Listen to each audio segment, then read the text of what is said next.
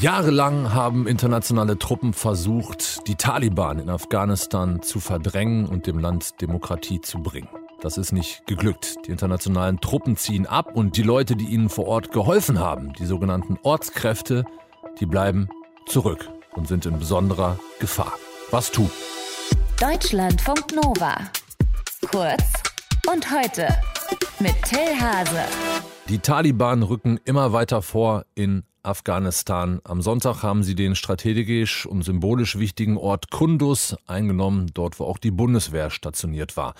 Und mit dem Vormarsch der Taliban wird die Situation der ehemaligen Ortskräfte dort, die mit den Deutschen zusammengearbeitet haben, immer gefährlicher, weil die in den Augen der Taliban eben Verräter sind. Vor zweieinhalb Wochen hatte die Bundeskanzlerin Angela Merkel mehr Unterstützung für diese Ortskräfte in Aussicht gestellt hat er gesagt, da müsste es auch pragmatische Lösungen geben. Vizekanzler Olaf Scholz, Finanzminister, hatte jetzt auch noch mal gesagt, ja, ja, wir, wir sind ja dran, aber wir können auch nicht alles alleine entscheiden. Das muss in Zusammenarbeit mit der afghanischen Regierung geschehen. Die Kritik kommt jetzt aber und die sagt, diese Kritik, das reicht noch nicht, was da passiert. Wir sprechen darüber mit Sven Fiedler vom Patenschaftsnetzwerk Afghanische Ortskräfte. Sven Fiedler ist Soldat, war 2018 selbst in Afghanistan stationiert und dieses Patenschaftsnetzwerk, das unterstützt ehemalige Ortskräfte bei der Ausreise aus Afghanistan und bei der Ankunft hier in Deutschland. Schönen guten Morgen, Herr Fiedler. Guten Morgen. Der Vorsitzende Ihres Vereins, Markus Grozian, kritisiert, der Bundesregierung sei der moralische Kompass verloren gegangen. Was meint er damit? Also er meint vor allem speziell, dass wir die Leute vor Ort wirklich alleine lassen. Ja, also sie müssen die Ausreise selber bezahlen, sie müssen die Ausreise selber organisieren, bekommen dabei auch bei der Visa-Beantragung kaum Unterstützung. Und das Ganze, obwohl sie ja wirklich nur gefährdet sind, weil sie eben mit uns Deutschen zusammengearbeitet haben.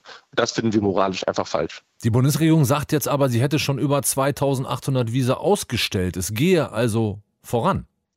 Das ist richtig, es geht voran, aber halt für uns einfach in sehr kleinen Schritten. Also wir müssen überlegen, von diesen 2800 Visa sind jetzt 1800 ungefähr in Deutschland.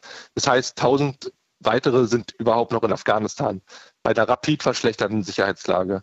Ja, und da sie ihre eigene Ausreise selber bezahlen müssen, sie müssen es selber organisieren, ist es für uns auch total schwer nachzuvollziehen, wo sind überhaupt die Probleme? Wie kann man den Menschen helfen zu kommen? Liegt es nur am Geld oder liegt es an der Sicherheitslage, dass sie von Masai Sharif oder jetzt Kunduz, was eingenommen wurde, überhaupt nicht mehr nach Kabul zum Flughafen kommen? Ja, das kann man eben durch diese dezentrale Organisation einfach nicht mehr nachvollziehen. Wir reden jetzt von 2800 Visa. Worüber wir noch nicht geredet haben, sind die 2000 Menschen, die antragsberechtigt sind, mhm. aber deren Visumsprozess überhaupt noch nicht begonnen hat. Ne, wir selber haben ein Safehouse, wo 200 von den Menschen sind, gedacht als Übergangslösung, dass die Menschen nach Kabul kommen, aus Masai Sharif oder Kunduz, kurz ihr Visum beantragen und dann theoretisch ausreisen können. Und diese Leute sind jetzt seit vier, fünf Wochen einfach in diesem Safehouse und der Visaprozess geht nicht voran und die Menschen haben keine Chance, aus Afghanistan nach Deutschland zu kommen. Was bekommen Sie denn für Rückmeldungen aus Afghanistan, also von den ehemaligen Ortskräften, ob die jetzt schon bei Ihnen im Safehouse sind oder nicht? Gerade aus dem Raum Masai Sharif erreichen uns sehr viele Anrufe und Nachrichten derzeit, weil sich die Sicherheitslage wirklich extrem verschlechtert. Ja, die Menschen haben Angst, die Menschen äh, bitten uns immer wieder, uns ähm, ihre Ausreise zu ermöglichen, was für uns jetzt eigentlich schlimm ist, weil wir ihnen eben nicht helfen können. Wir können nur verweisen auf das IOM in Kabul, was nach unserer Information aber wenig bis sehr, sehr langsam arbeitet. Ja, diejenigen, die das Glück haben, ein Visum zu haben und einen späteren Flug, versuchen jetzt alle Mittel und Wege in Bewegung zu setzen, um den Flug vorzuverlegen und halt so schnell wie möglich nach Deutschland zu kommen. Das IOM in Kabul ist was genau? Das müssen Sie vielleicht mal einmal ganz kurz erklären. Ja, die International Organization for Migration von der UN. Mhm.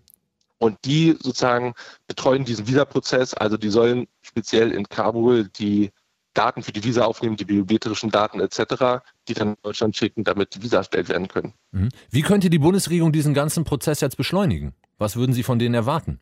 Also das Mindeste, was er machen sollte in meinen Augen oder in unseren Augen als Verein, ist es, diesen Visa-Prozess zu beschleunigen.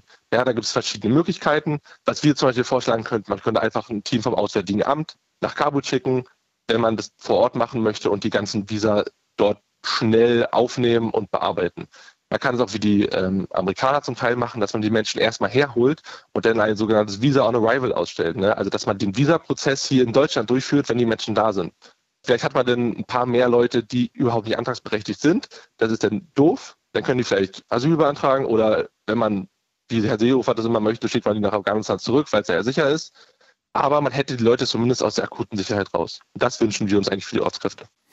Äh, Sie haben das gerade zwischen den Zeilen äh, ein bisschen deutlich gemacht. Das heißt, Sie sind eigentlich auch der Meinung, dass man gerade Asylsuchende nicht nach Afghanistan abschieben sollte. Ja, definitiv. Also ich meine, in Kunduz ist gerade gefallen, die Taliban stehen vor Masai Sharif. Ich denke, wer jetzt noch Menschen nach Afghanistan abschiebt, dem sind diese Menschenleben einfach egal.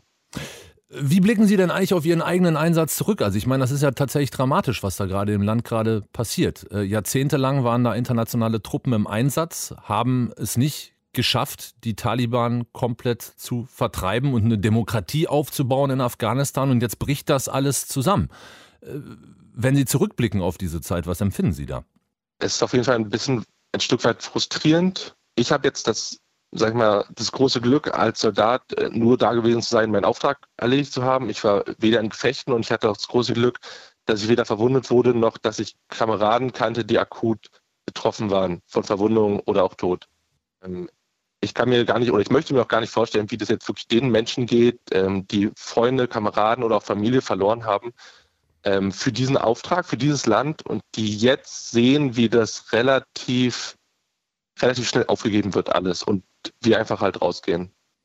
Ganz kurz noch, ich versuche mit was Positivem aus diesem Gespräch rauszugehen. Wie geht es denn Ortskräften, die Sie schon nach Deutschland zurückgeholt haben und die Sie hier betreuen? Was erzählen die so? Das ist ganz gemischt. Also der Großteil, das muss man wirklich sagen, ist einfach nur dankbar und froh, dass sie ähm, aus dem Land raus sind und dass sie nicht mehr akut gefährdet sind, auch ihre Familien nicht.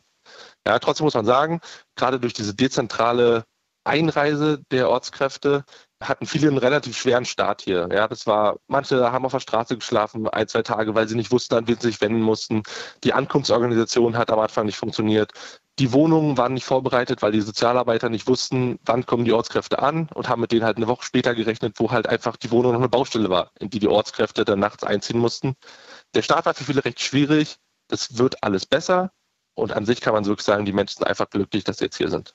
Danke fürs Gespräch, Herr Fiedler. Sven Fiedler vom Patenschaftsnetzwerk afghanischer Ortskräfte. Der Verein kümmert sich um Menschen, die mit der Bundeswehr in Afghanistan zusammengearbeitet haben und jetzt unter besonderer Gefahr stehen, weil die Taliban im Land wieder auf dem Vormarsch sind. Deutschlandfunk Nova. Kurz und heute.